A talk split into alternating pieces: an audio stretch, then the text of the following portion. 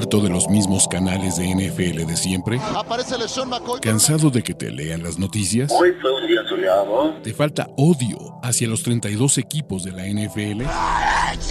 ¿Referencias de videojuegos? ¿Hodor? Este es el canal de Ulises Arada, donde encontrarás NFL, toxicidad, cultura pop, videojuegos y mucho más. Suscríbete y descubre una nueva forma de seguir tu pasión. ¿Qué esperas? Ahora es momento de ver quiénes fueron los principales perdedores de la semana 2 de la pretemporada 2022, ¿vale? ¿Qué queremos decir con perdedores? O sea, dudes que me decepcionaron, cosas de algunos equipos que me preocupan. En general, esta semana creo que eh, le quitó un poco de optimismo a mucha gente, a mucha gente que tenía mucho optimismo por ciertos equipos o por ciertos jugadores, pero vamos a arrancar hablando de la ofensiva de los Pats. La ofensiva de los Pats se ve del riel. Independientemente de que no haya jugado Michael McCorkle Jones, el tema de la ofensiva titular de sus New England Patriots me preocupa y me preocupa un chingo. De hecho, algunos dirán, pinche Ulises huevón, cabrón. ¿Qué no, qué no, este, no hiciste nuevos slides? No, cabrón. A ver, me preocupaba la línea ofensiva de los Steelers y de los Raiders y aquí están. Me preocupa el cagadero que están haciendo con Patricia y con Joe Judge. En serio, esta ofensiva no se ve bien. Esta ofensiva no tiene ni pies ni cabeza. El play callings, eh, el play calling está del nabo, cabrón. Del nabo, del nabo, del nabo, del nabo, cabrón. Sinceramente, eh, yo veo estos Patriots y me preocupan muchísimo, muchísimo en todos los niveles, cabrón. Veo una línea ofensiva medianamente sólida, por lo menos hoy, eh, esta semana, Cole Strange justificó su existencia, cabrón. Pero jugó un poco McCorkle, tienen razón. Jugó McCorkle un poco de drives, no hizo absolutamente nada, cabrón. No hizo absolutamente nada. Bailey Zapp tampoco fue mejor. Brian Hoyer de Destroyer, no, cabrón. O sea, ese es mi tema. Son un equipo tan gris, tan cutre y tan pinche. Porque esa es la verdad. Sin playmakers, aunque Nelson Agolor tuvo una atrapada que todo mundo se cagó.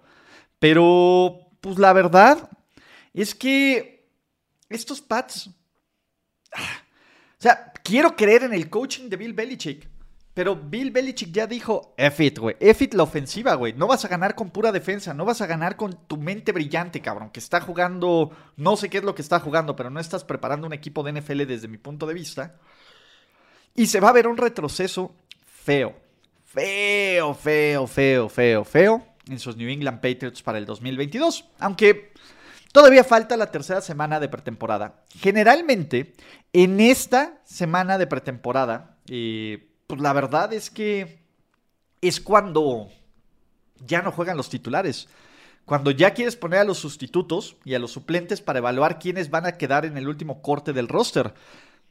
Yo creo que deberían de jugar un poco los pads, los titulares, para algo de ritmo, güey. Algo, algo que nos haga creer que, que van por el camino correcto, cabrón. Porque esta ofensiva, en serio, no los veo anotando más de 17 puntos por partido. Mi Gino, Uy. Gino tenía una oportunidad de oro, el cabrón. De oro. Para ganarse el, ¿cómo se llama? El lugar titular de los Seattle Seahawks. Y ojo, me gustó mucho la línea ofensiva de Seattle. Pero Gino se vio bien del riel, cabrón. O sea, eh, que todavía estemos enfrascados y que todavía no sepamos quién va a ser el titular. Y me parece que va a ser de Drew Lock para perder, aunque le dio COVID, cabrón es, un tema. O sea, con lo poquito que hemos visto, Gino Smith no está para ser titular, que ya lo sabíamos. Drew Locke está para ser titular, pero también está listo para ser un fracaso. Y ese es el tema. Me parece que estos Buffalo, que estos Seattle Seahawks tienen piezas bien interesantes en, en algunas partes, pero el coreback sí va a ser un pleno y absoluto y dolor de gónadas. Así que, amigos de Seahawks, agárrense bien de sus asientos porque este viaje va a estar del riel y va a ser un viaje largo. A lo mejor la recompensa es que tengan un coreback decente. O a lo mejor les cae Jimmy, güey. Imagínense con Jimmy, que Jimmy sea el coreback titular de los Seattle Seahawks en la semana 1. Por favor, por favor, por favor, ¿no? Eh, Carson Wentz. Ma boy. Carson Wentz está prendiendo todas las alarmas, muchachos. Sí, güey. O sea, hay que ver jugar a, los Commanders y hay que ver a Carson Wentz para notar que algo no está bien ahí, cabrón, ¿no? esa es la bronca. O sea, no, no se ve ritmo, no se ve timing, no se ve. No se ve como, como un crecimiento de este equipo. Tuvo uno que otro chispazo, pero Carson Wentz. Yo creo que está ahí nomás para que no lo vayan a multar y para cobrar.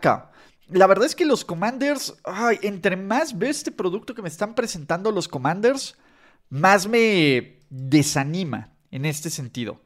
Creo que eh, pues esta ofensiva no va a ningún lado, no convierte en terceras oportunidades. Eh, Antonio Gibson no tendría por qué tener un rol aquí. De hecho, Robinson, es, el novato Robinson, es quien más temprano que tarde va a ganar la titularidad.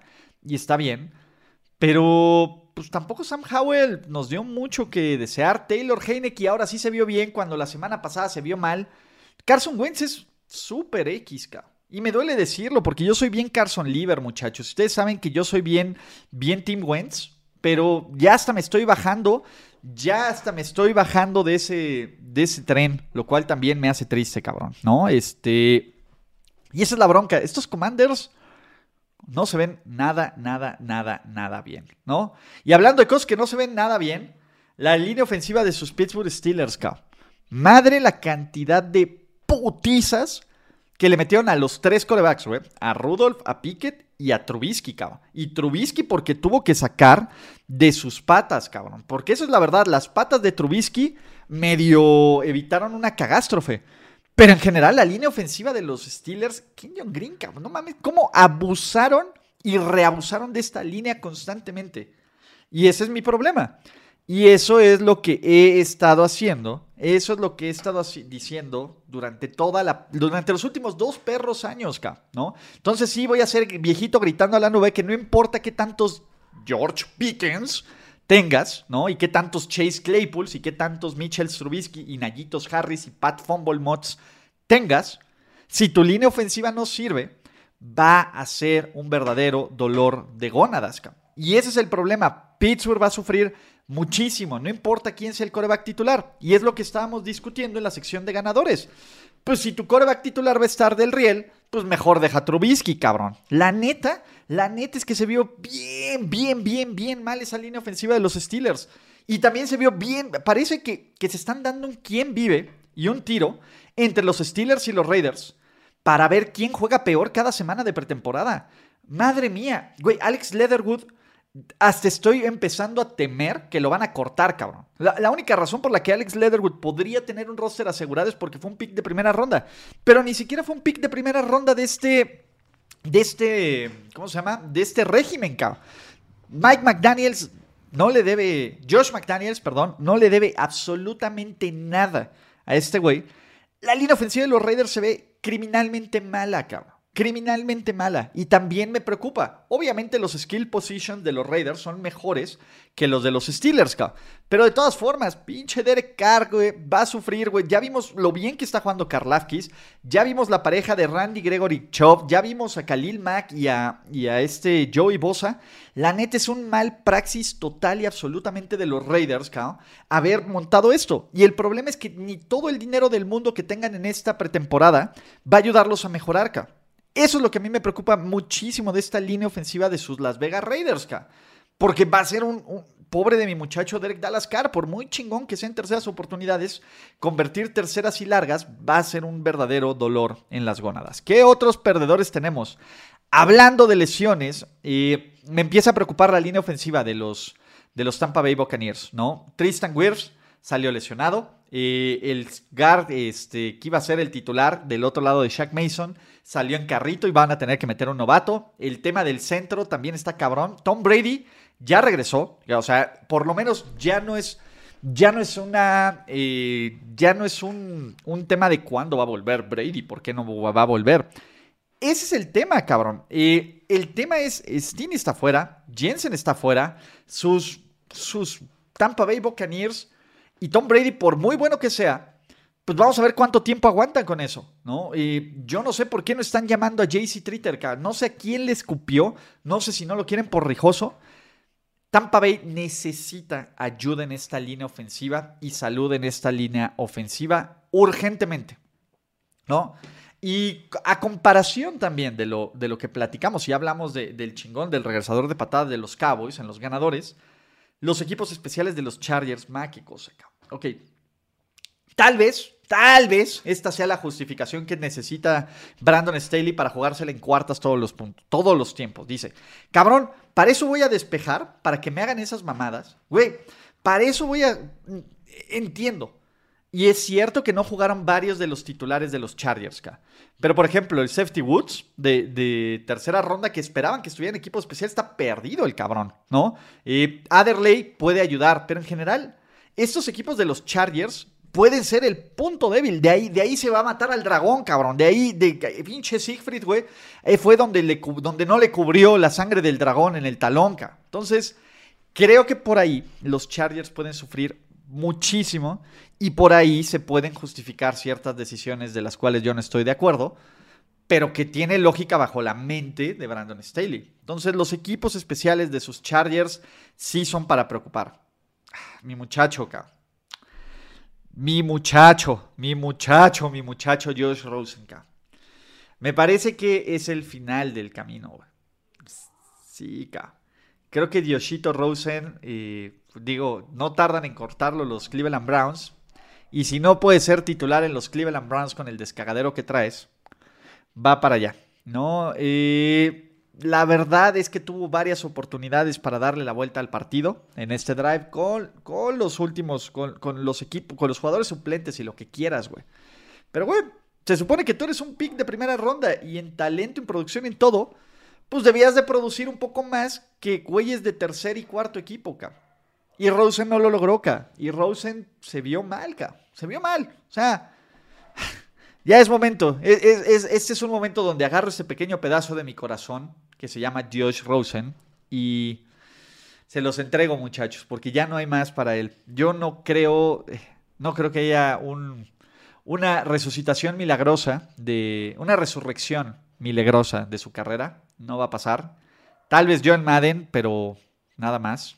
Y niños, es momento de dejar ir. Eh, creo, que es, eh, creo que es una de mis, de mis propósitos de, este nuevo, de este nuevo año de vida, ¿no? Dejar ir, dejar ir eso que me hace daño.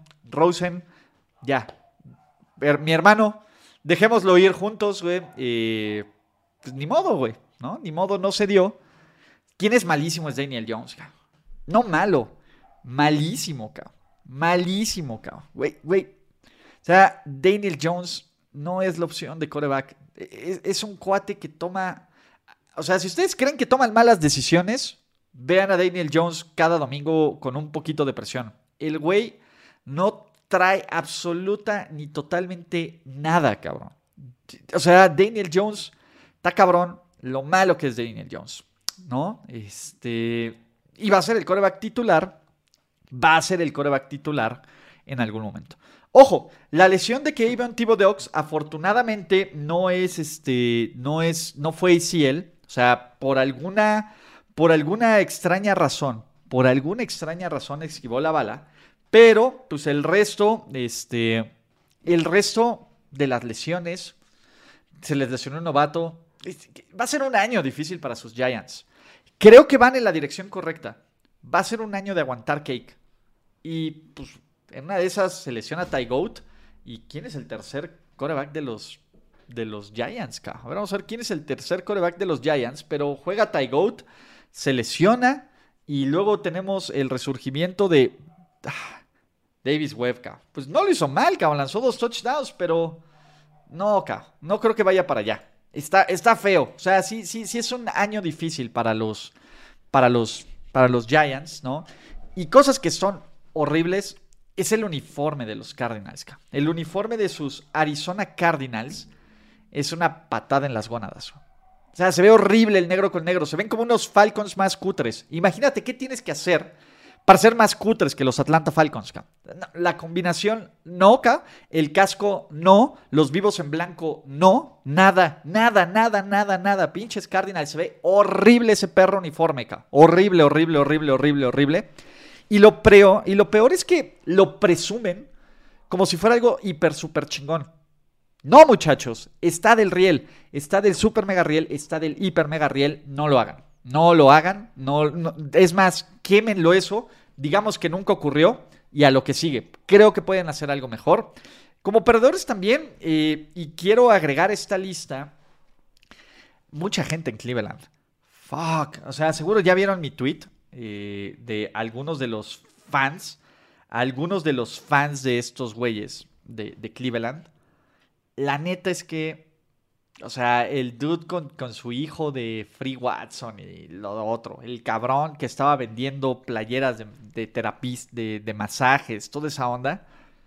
Pinche gente. yo sé que no quiero generalizar, pero, pero pinche equipo. O sea, pinche organización. Pinches todos, pinches Browns, fuck the Browns. No merecen a Josh Rosen, córtenlo y que lo manden a un roster donde pueda ser su eh, titular, eh, bueno, más bien suplente del suplente de un equipo campeón. Mándenlo a las Chargers como tercer equipo y ya seamos todos felices. Fin, eh, está cabrón, güey, está cabrón ese fanbase. Y estaba leyendo a Peter King, porque es, mi lectura, de cuenta que me despierto, ¿no? Me, quito las lagañas, me hago, hago, hago hacer un intento, un intento de ejercicio, y agarro y me pongo a leer a Peter King y a Clark Judge. En las mañanas Clark Judge todavía no está escribiendo, pero me pongo a leer a Peter King. Y él platicó con gente de Cleveland que tenían conflicto. Pues no se ven con mucho conflicto esta gentuza, güey. La neta es que esta gente no se ve con conflicto, no se ve con remordimiento, Ay, el pinche tema del coreback 4 es el tema del coreback 4 que está del riel. Pero bueno, estos muchachos son mis principales perdedores de la semana 2 de la pretemporada NFL 2022. ¿Quién falta? ¿Quién sobra? ¿A quién más le ponemos carnita? ¿Qué onda, niños? Díganmelo todo, ¿no? Recuerden que, pues, este es su show. Gracias por escuchar el podcast de Ulises Arada. ¡No, God! No, no. Esperemos que tus oídos no hayan sangrado tanto. Te esperamos en la siguiente emisión y no olvides suscribirte en tu plataforma favorita como Spotify, iTunes o Google Podcast. Hasta la próxima. See, he fine. Now, give me money, or I shoot him, and I shoot all you motherfuckers.